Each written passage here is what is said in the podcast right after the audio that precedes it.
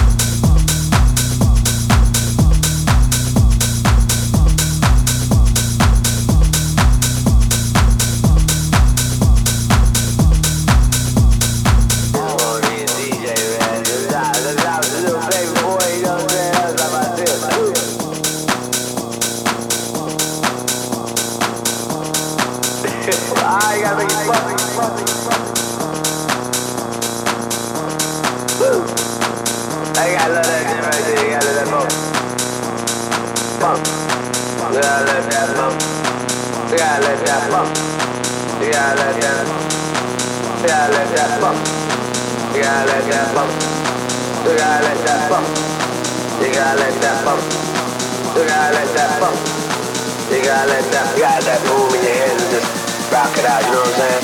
Something that keeps you going. Uh, uh, uh.